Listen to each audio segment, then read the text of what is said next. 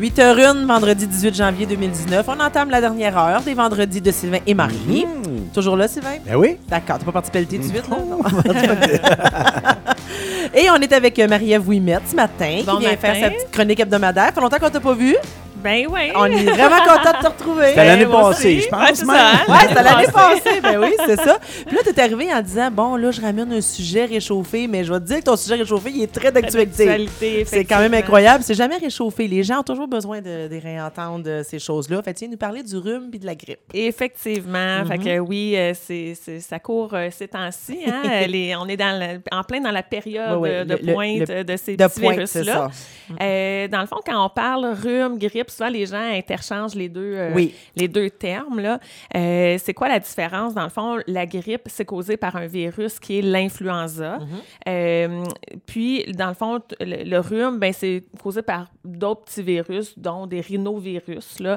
Et la différence, là, quand chez nous, là, comment savoir, moi, j'ai-tu la grippe ou j'ai le rhume?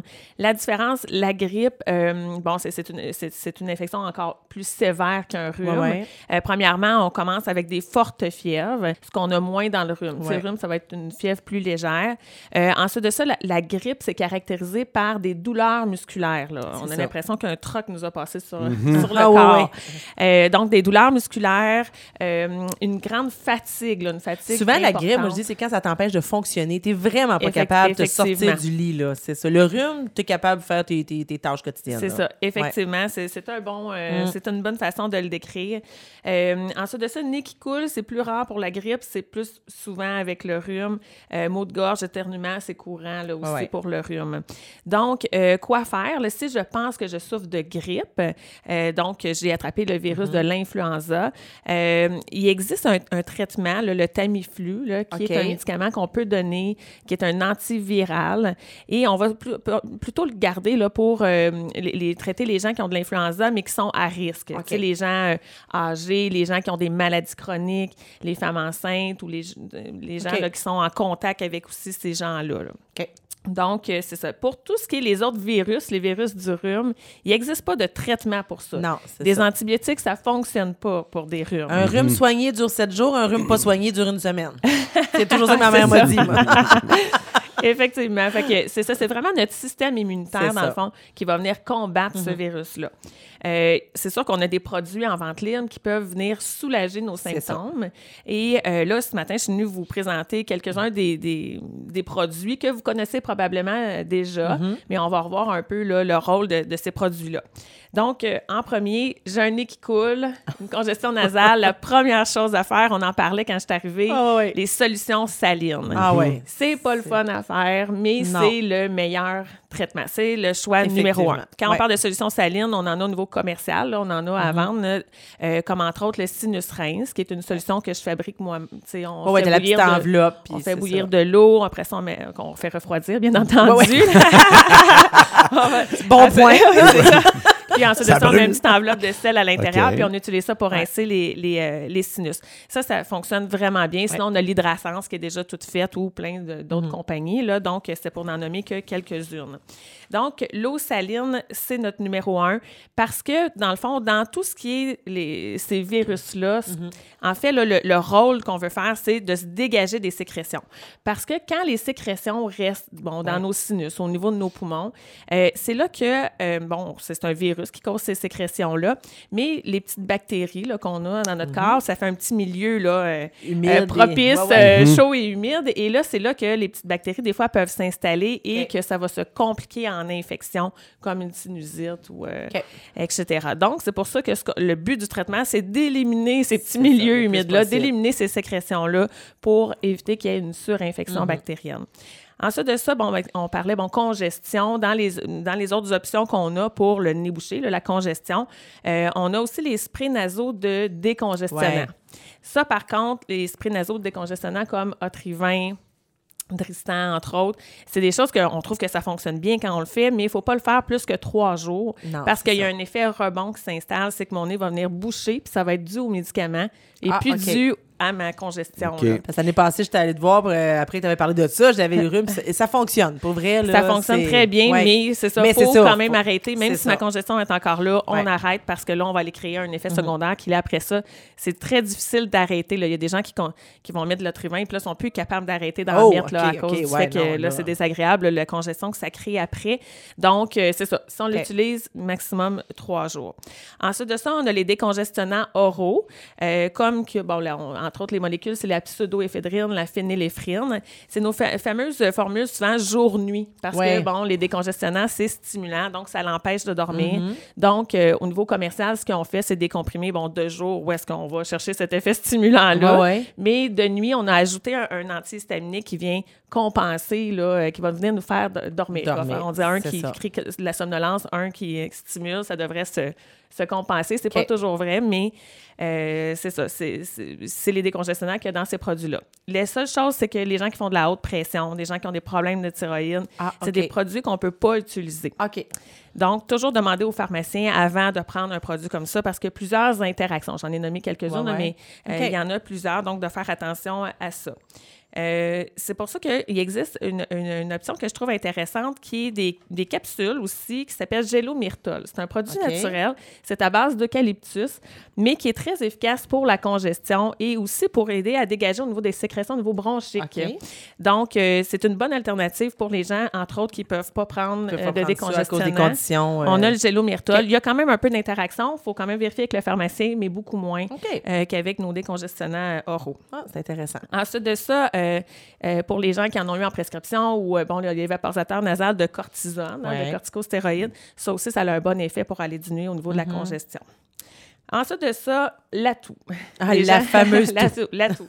Euh, c'est ça, les gens viennent me voir souvent pour, euh, avec une toux, veulent un sirop. Je- la première question que je pose, c'est, bon, décrivez-moi vos symptômes. Souvent, les gens, ils me parlent de sécrétion dans la gorge. Si on me parle de sécrétion dans la gorge, il faut voir, est-ce que mes sécrétions viennent des, des poumons?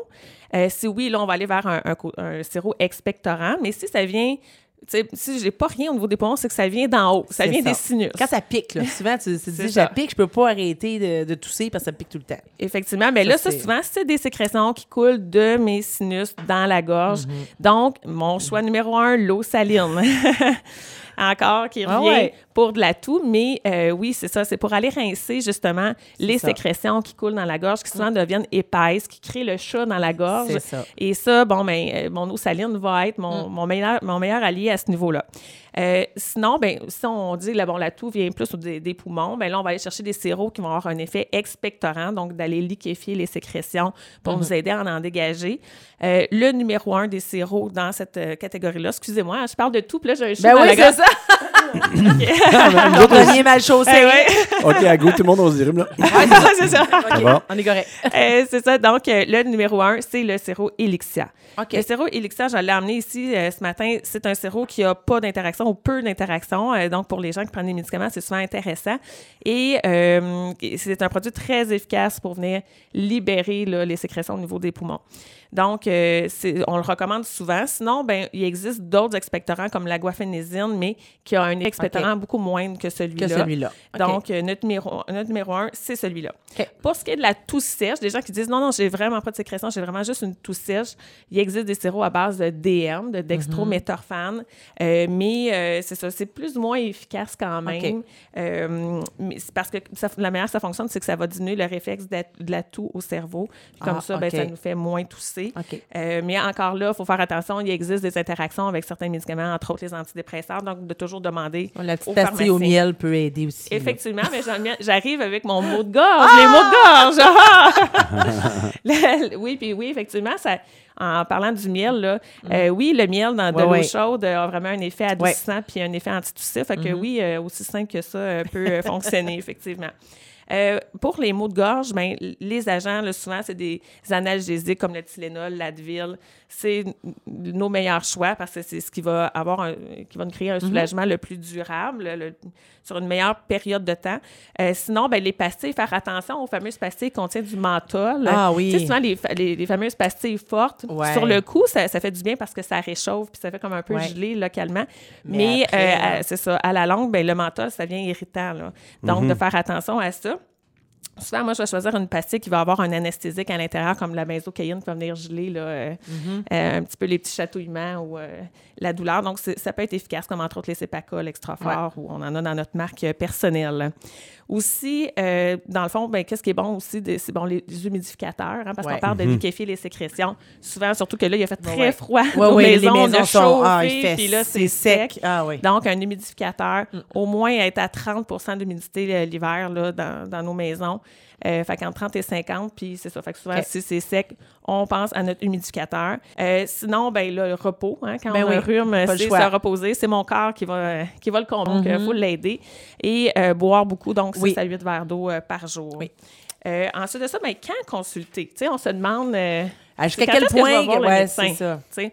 Fait qu'on disait, ben, un virus, comme tu disais tantôt, c'est 7 jours, hein, euh, ça. 7 à 10 jours. Donc, euh, là, c'est là que, comme je parlais tantôt, des fois, bon, on a des sécrétions, il y a une surinfection bactérienne. Fait que c'est ça. Dans le fond, les, quand on va les consulter, c'est quand on voit que, bon, j'ai fait mon séjour, mais là, oups, on dirait que ça rempire. Tu sais, ma, ma sinusite, ma congestion, là, est, est- est pire. Mm-hmm. Ouais. J'ai des douleurs au niveau des os du visage, je sens une pression, Ouais. euh, tu sais, dépasser là, le 7 à C'est 10 je ça. sens une pression, euh, mes sécrétions sont jaunes verdâtres. euh, ça, ça peut être un signe là, de consulter le médecin, mais entre autres, à la clinique sans rendez-vous. Oui, oui, on a ça. un très bon service à Quaticook au niveau de la, de la clinique sans Mhm. rendez-vous. Fait que de faire... euh, de penser d'aller là avant ouais. d'aller à l'urgence. D'aller à l'urgence, exactement. Ouais, ouais. Ensuite de ça, euh, tout grâce qui, qui en- encore là, qui rempire au bout de 7 à 10 jours. Ou une fièvre qui apparaît au bout de 4 à 14 jours. Ça, c'est des signes. Là, des que signes. Ça commence ça s'est peut-être surinfecté en bactéries. Mhm. Euh, ou euh, une fièvre qui dure plus que 4 jours. Un enfant aussi avec un mal de gorge plus que 3 jours, il faut penser à streptocoque. Ah oui. de. De penser d'aller voir le médecin Ouais. si on a plus que 3 jours. Mhm. Euh, sinon, ben, euh, de la difficulté à respirer, ça, c'est sûr que. ouais. Ça, Là, ça, c'est des Ça, signes ça- que ça va moins bien. Ça. Et si on appartient à un risque de, à un groupe de, de patients à risque, genre avec un système affaibli, une personne très âgée, un très jeune enfant, donc de, ça, C'est là qu'on y va. On va consulter et penser, c'est ça, à la clinique euh, sans rendez-vous. Sinon, ben, on peut vous aider, nous, en tant que pharmacien, à voir là, vos symptômes. Ben oui, c'est euh, ça, on peut vous en parler, puis vous êtes capable de, de bien nous guider. puis de- c'est ça, de dire- effectivement. Sinon, là, il y a le 811 aussi Ouais. qui peut nous aider à prendre la décision. Euh, sur Internet aussi, il y a des. euh, le gouvernement du Québec là, a fait un, un- un Ouais, tableau aide à la décision. Fait que ça aussi, ça peut être euh, Ouais, intéressant d'aller euh, consulter ça. Comment prévenir, comment empêcher, hein, on veut pas être malade? euh, ben c'est sûr que c'est les petites. euh, Les petites habitudes. des euh, habitudes euh, régulières, là, se laver les mains souvent, Ouais. empêcher de se porter les mains au visage dans le jour. Ça, c'est ça le plus dur, ça. ça. Effectivement, euh. On se voit pas faire, là, mais euh, tousser dans notre coude, euh, ça, Mm-hmm. c'est quand on est malade. Bon, puis aussi tout ce qui est dormir suffisamment, Ouais. réduire notre stress. hein, on le sait quand on est en surmenage, Ouais. souvent suite à un, Ah oui, un épisode où ce qu'on a donné Là, on là, relâche, puis... bouchées euh, doubles, ben là, c'est ça, on ça. tombe malade. Fait qu'on le sait, le stress, euh, ça a un rôle à Ouais. jouer. Fait qu'essayer de contrôler notre stress. Euh, bien s'alimenter, faire attention. Tout ce qui est sucre raffiné, c'est des choses qui abaissent, notre, qui nous aident pas pour notre système immunitaire. Donc, de faire attention à ça. Avoir des bonnes habitudes d'exercice physique. Sinon, nous, en pharmacie, on a des produits, entre autres l'équinacée qui peut aider. Ouais, qui peut aider. Les Mhm. probiotiques euh, ou le ginseng, mais c'est encore là, ben, c'est de voir avec vos, vos pharmaciens C'est ça. pour qu'on vous suggère le bon médicament. Exactement. fait que puis dans tout ça, dans tout l'arsenal, parce que quand vous arrivez à la pharmacie, il y a des tablettes de produits. fou. Ouais, fait que dans le fond, demandez au pharmacien qu'on choisisse, euh, qu'on vous aide à choisir le Mm. bon produit pour vous qui va vous aider là. Ben oui, euh, vous êtes là, puis vous offrez euh, un excellent service. Fait que faut, faut profiter de, de votre expertise. l'expertise puis de Ouais. s'assurer que le traitement qu'on va prendre en vente libre ne viendra pas euh, Ouais. faire d'interaction avec ce qu'on prend Ouais. là, euh, sous euh, prescription. Ben super. Ben, en tout cas, encore une fois, très bon rappel de tout ce qui est rhume et grippe. Merci beaucoup. Merci. Beaucoup de produits à votre disposition. Puis n'hésitez pas à aller voir les filles chez Jean Coutu. Là, sont là pour vous conseiller. Ils sont très bonnes en plus. Fait que... Certainement. Ouais, ben merci beaucoup, bon, Marie-Ève. ben, tu reviens, hein? Attends pas à l'année prochaine, là. Non, c'est ça.